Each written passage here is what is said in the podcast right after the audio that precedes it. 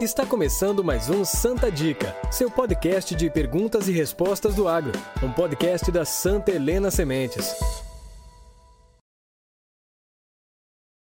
Bem-vindos ao Santa Dica, seu podcast de perguntas e respostas do agro. Eu sou a Mayara e hoje nós vamos falar sobre parceria rural. E para isso nós temos aqui o Hugo. Oi, Hugo, tudo bem com você? Mayara, obrigado pelo convite, obrigado Santa Helena, sempre um prazer estar aqui com vocês. Então, falando um pouquinho do Hugo, o Hugo é contador, especialista em direito tributário pela Universidade Católica de Pelotas e gestão do agronegócio pela ISPM. Ele também atua há mais de 10 anos como consultor de empresas familiares do agronegócio. Então, Hugo, vou começar o tema, né, com acho que a, a principal pergunta aqui é conceituar o que é a parceria rural. Eu sei que a parceria rural já é um tema recorrente para alguns agricultores, né? Que é como o uso da terra, engorda terceirizada, mas eu acho que nem todos conhecem esse termo específico e o que seria um contrato de parceria rural. Perfeito. Então, vamos começar falando o que, que diz a lei, né, Maiara? Então, o Estatuto da Terra fala que o contrato de parceria é um contrato agrário onde uma pessoa tem a obrigação de ceder a terra para outra explorar compartilhando os riscos inerentes da atividade.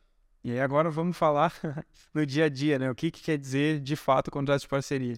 É aquele contrato onde o dono da terra cede a área para outra pessoa explorar, mas uh, eles acabam tendo os riscos da atividade conjuntamente. Então, é como se eles fossem dois produtores juntos. Eu não estou arrendando a área para alguém produzir, para conta e risco. A gente, a gente corre o risco junto. Então, para ser caracterizado um contrato de parceria, eu tenho então que ter uh, percentuais estipulados de acordo com o Estatuto da Terra, respeitando a, a legislação, e também ter cada, cada produtor emitindo a sua própria nota, enfim, é uma relação que, se por acaso houver uma safra recorde que produzir mais, todo mundo vai ganhar junto. Também, se, se tiver, tiver uma quebra, se tiver uma safra ruim, se tiver um infortúnio, todo mundo perde junto. Então, essa é a maior característica da, do contrato de parceria rural. Né? Então, ele é bastante utilizado de fato, mas é importante a gente esclarecer alguns cuidados ali, porque às vezes há confusão do que, que é, de fato, para enquadrar legalmente uma parceria. Né? A gente fala informalmente, às vezes trata um arrendamento como parceria, chama uh, algum arrendatário de parceiro, e na verdade a gente tem uma diferença muito grande entre esses dois tipos de contrato. É, essa seria exatamente a minha próxima pergunta, né? Porque quando a gente fala sobre uso da terra, é, dois produtores utilizando, um que dá o, a terra, o outro que vai usar ela, a gente pensa automaticamente em arrendamento. E qual é a diferença entre um contrato de parceria e um arrendamento? É, a, a grande diferença está no risco. Então, isso aí que a gente tem que sempre lembrar. E aí, o contrato de arrendamento é aquele contrato que tem a maior segurança para o dono da terra. Então, o dono da terra vai entregar a área, vai ter um contrato que vai dizer que ele vai receber tantos sacos de, de soja ou quilos de boi, enfim, de acordo com o contrato. E aí ele vai receber aquilo limpo sem nenhum risco. Então, houve uma frustração de safra, aquele valor tem que ser cumprido, né? Aquilo que foi contratado. É como se fosse um aluguel de uma casa. Não é porque eu estou com dificuldade financeira que eu vou pagar um aluguel menor. Então, é um aluguel. E já na parceria, não. Na parceria, quando a gente a gente está concorrendo junto, então a gente tem os bônus também de, de ter essa relação de parceria, de produzir junto, mas também uh, tem esse. É, e é uma questão de escolha, né? Então a gente vai ver para cada caso qual vale mais. Mas a grande diferença é essa: o arrendamento eu tenho aquela certeza, não tenho o risco de, de receber menos, eu recebo o valor fixo que eu, que eu acertei com aquela pessoa que explora a minha terra, né? Eu como proprietário. E no arrendamento eu vou correr o risco junto com ele. Então, essa, essa que eu acho que tem que frisar, é o risco que, que diferencia arrendamentos de parceria. É, o risco para menos ou para mais, né? Se for uma safra maior, também é. eles vão receber mais da parceria. E quando a gente fala no risco também, para ficar bem claro, o que, que caracteriza um risco num contrato de parceria, né? É a, a, a questão da qualquer interpério, né? Qualquer frustração de safra que possa acontecer, ou uma perda de lavoura. A questão da variação de preço também é uma questão de risco. Então, na parceria, eu recebo o produto na, no meu percentual, de acordo com aquele contrato, né? respeitando a lei, como eu falei, e aí eu pego meus produtos e vendo de acordo com o preço que está no momento que eu estou vendendo. Então eu também concorro com esse risco da variação de preço. E o outro risco é aquele fator que eu tinha mencionado, né? que é percentual. Então vai ter um percentual da lavoura. Então esse é um dos riscos. Então o que, que a legislação diz? risco do empreendimento, qualquer perda que dê, eu tenho que estar tá concorrendo junto. Ah, o risco da variação do preço, então eu recebo meu produto e vou ter esse risco, vou vender a hora que eu quiser, ou para um valor maior ou menor. E o, o, próprio percentual também é um dos riscos que tem que ser respeitado. Né? Eu não posso ter valores fixos, eu tenho que ter esse percentual respeitado para configurar uma relação de parceria. Certo. E eu percebi também que tem vários tipos de contratos de parceria rural. Você poderia falar mais sobre eles? Claro. E os tipos, assim, a gente tem até mencionado no, no Estatuto da Terra. Então, sempre que fala em parceria, que rege a parceria é o Estatuto da Terra. Né?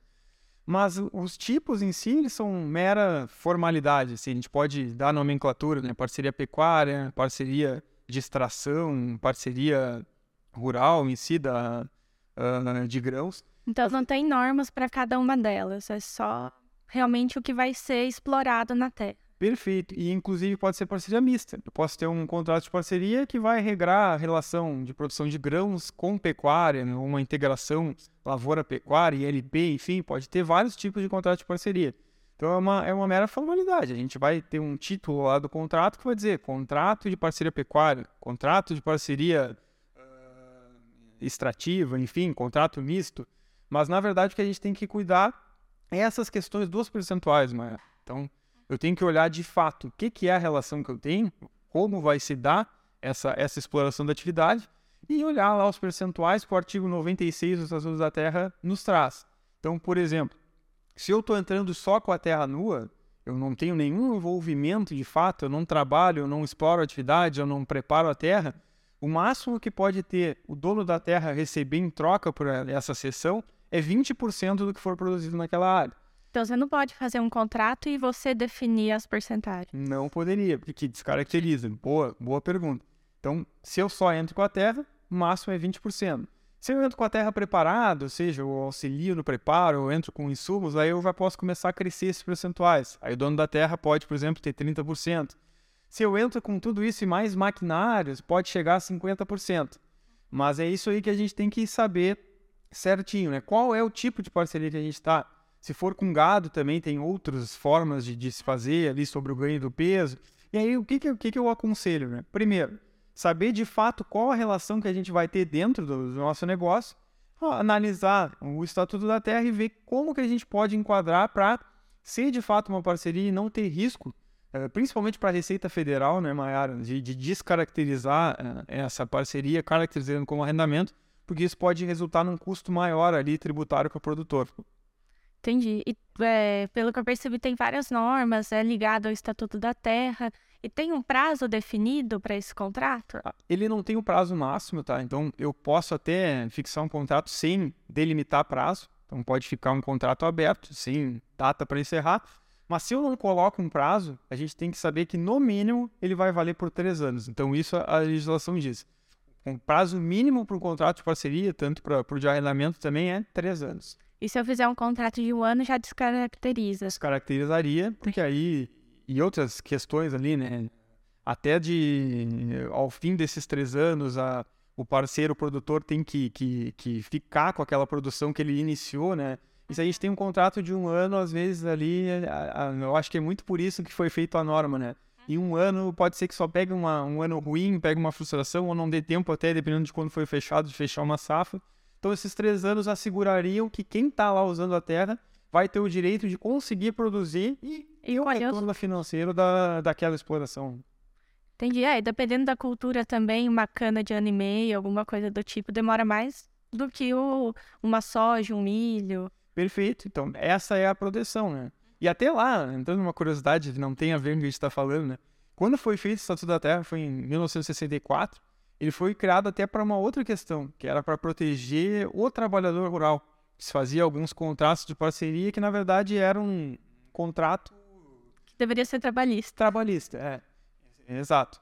E aí se fez essa lei protegendo. Então a lei ela protege muito quem explora. Se tu for ver, ela dá limites para quando quanto o dono da terra pode receber em atribuição para a cessão. Então ele é um contrato, um contrato que protege o estatuto, uma legislação que protege a, aquela pessoa que produz.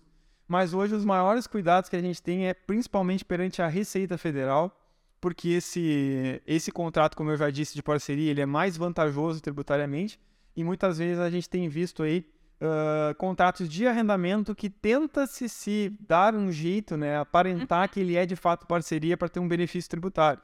E a Receita Federal está muito em cima disso hoje. É, eu ia perguntar isso mesmo. Quais são as vantagens? A gente viu que tem muitas normas, algumas regras a seguir, e quais são as vantagens para os dois lados, né? Para quem está explorando e quem vai. É... Quem é o dono, o proprietário da terra. Para o proprietário da terra, tem as maiores vantagens, né, Maiara? Porque o dono da terra ele paga muito menos imposto de renda. Então, se a gente for ver ali uma pessoa física fazendo uma conta por alto, assim, no arrendamento, ele pode pagar até 27,5% de imposto de renda em cima do valor que ele recebe. E na, na parceria, no máximo, ele vai pagar 5,5%. Que é como se ele produzisse junto. Então, ele vai levar lá para o anexo rural do imposto de renda. Não quero entrar em muitos termos técnicos, mas reduz muito o imposto de renda dele a pagar. Então, por isso que tem essa força de se tentar caracterizar todo custo como parceria, né?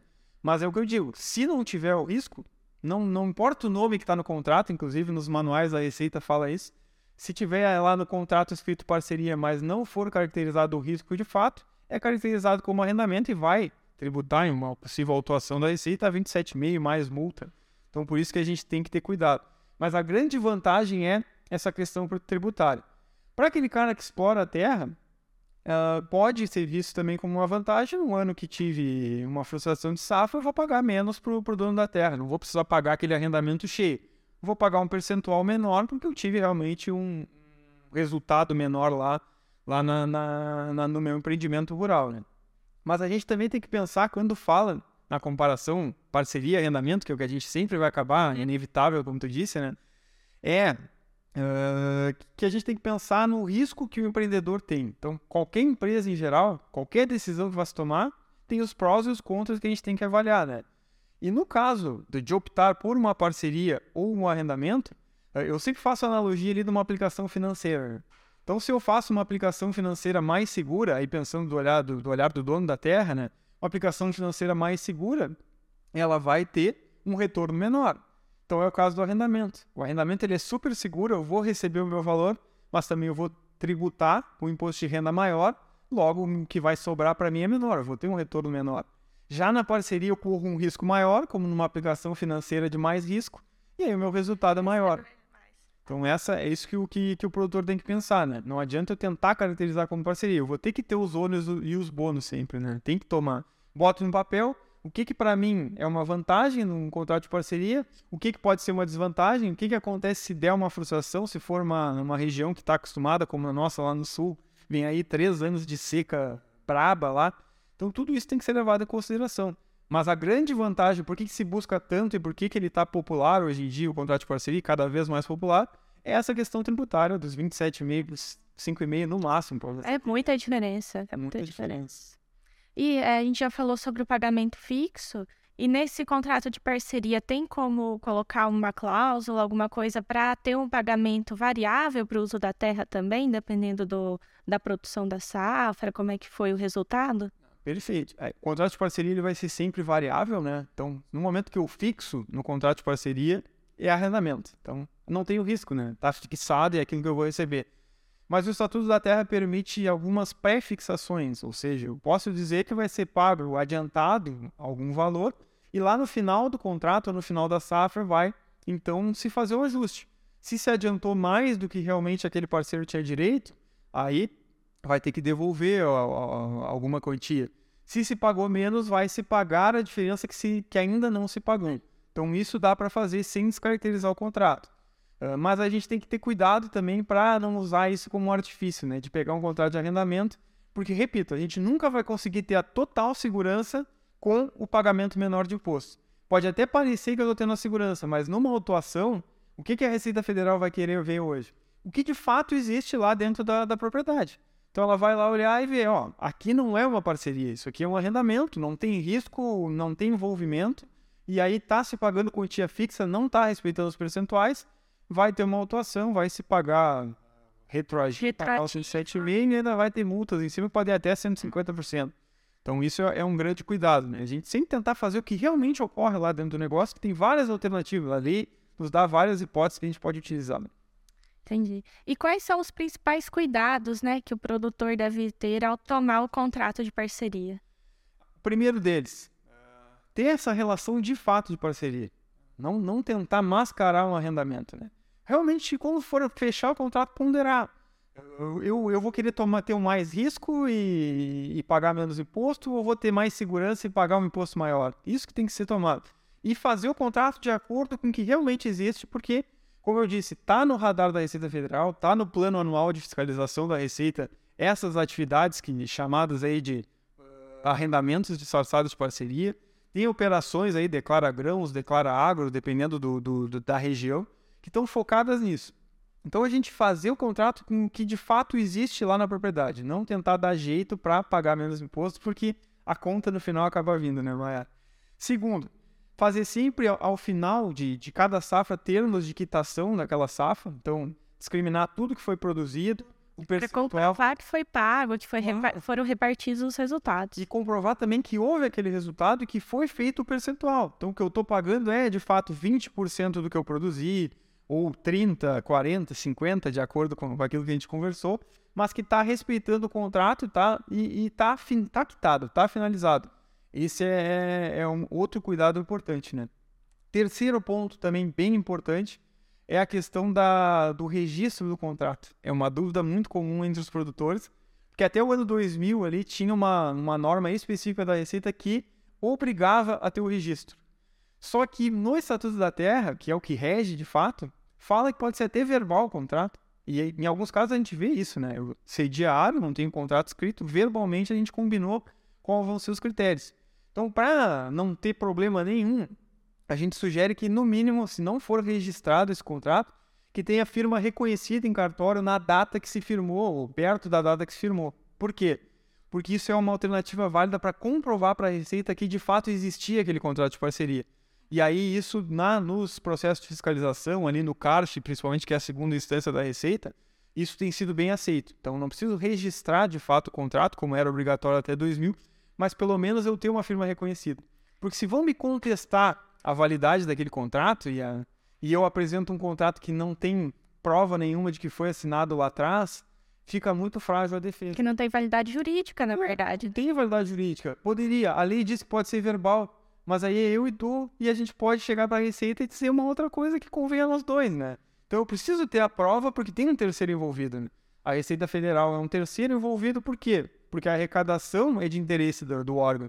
Então ela também precisa ter documentos que comprovem para ela a validade daquilo, daquela situação. E pode acontecer de uma das partes é, contestar esse resultado, né? Você falou que produziu tanto, mas não produziu mais e e aí, juridicamente, acho que isso sem um contrato, sem um registro, fica muito mais difícil, não? Perfeito. Então, por todos esses motivos, né, a, a gente precisa ter o registro, no mínimo, essa, esse reconhecimento de firma para mostrar a data que foi feita. E o termo de, de quitação também é muito importante para isso. Porque a gente foca muito na questão da receita, né? Porque é o que está mais na, na, na em, é, em pauta, né? Porque realmente está se indo muito para esse lado e tentando e, e autuando muitos produtores nesse sentido. E realmente a gente vê muitos contratos que tu olha, eu recebo, eu trabalho com isso, né? Recebo para análise de documentos de produtor, diz contrato de parceria, mas na primeira cola tu já vê que aquilo se trata de um arrendamento, porque tem lá um valor fixo a receber, né? Então a gente fala muito da receita, mas a gente tem que lembrar também que tem duas partes envolvidas que podem entrar em litígio em qualquer questão, até em devolver benfeitorias feitas, em ressarcimento de, de gastos, tudo isso, é, o ideal é ter sempre um contrato, né? Porque o verbal, a gente vai contar com a palavra, mas aí até às vezes a, o produtor rural vem a faltar, aquilo é assumido por uma sucessão dos filhos, e aí não se, se perde algum acerto no meio. Então não custa a gente fazer o contrato ali e reconhecer a firma para estar tá resguardado tanto com a receita, tanto com algum problema que possa dar junto com, entre os parceiros ali, né? Perfeito, Hugo. Acho que a gente está chegando ao fim né, do nosso episódio. Queria te agradecer novamente pela disponibilidade de sempre. O Hugo é o parceiro já aqui da Santa Helena, principalmente do Santa Dica, né, Hugo? E queria deixar você à vontade, se quiser falar suas redes, onde o pessoal pode te encontrar. Eu sei que você é autor de dois livros, pelo menos que eu saiba, né? Não sei se tem mais um, um pelo caminho. É, fica à vontade aí, se quiser deixar uma mensagem final também. agradeço de novo a, o convite, né? Bom ser um parceiro de vocês, fico muito feliz. Um prazer estar aqui pessoalmente com vocês também gravando esse episódio fantástico. Uh, trazer minhas redes, né? principal que eu uso é uh, arroba Hugo Monteiro da Cunha no Instagram. Então ali vai, vão achar meu Facebook também e outras redes possíveis. Uh, o livro, como você comentou, eu tenho um livro impresso que é o Guia da Gestão Rural, que fala da gestão dos números, traz muito de arrendamento e parceria lá também. Então quem tiver interesse tá lá, tem como adquirir lá pela, pelas minhas redes sociais. E eu tenho dois e-books gratuitos também. Então um falando sobre holding familiar, que é um tema também em moda no, no meio rural e o outro que é o nosso tema de hoje, né? Por isso que é importante trazer, que é um e-book sobre parceria rural, que está disponível gratuitamente, não precisa preencher formulário, nada, simplesmente me chamar pelo WhatsApp ou clicar no link que está disponível lá no, no meu Instagram, baixar. E ali tem muita informação, algumas coisas a gente falou aqui, muitas a gente não falou aqui também. Então, se vocês tiverem interesse no assunto, quiserem lá uh, no Instagram, arroba Monteiro da Cunha, vocês baixem esse, esse material completo lá. Então, pessoal, encerramos esse episódio por aqui. Muito obrigado. Gostaria de agradecer a todos os nossos espectadores e ouvintes. Nós ficamos à disposição. O Hugo também, como disse, também está à disposição para qualquer dúvida. Todas as redes sociais nós estamos com o Santa Helena Sementes. Então é isso. Obrigada. Até o próximo Santa Dica. Esse é o Santa Dica, um podcast exclusivo com conteúdo sobre milho e sorgo da Santa Helena Sementes. Quer conhecer mais sobre nós? Estamos no Instagram e Facebook ou em nosso site santelenasementes.com.br. Se é Santa Helena, pode confiar.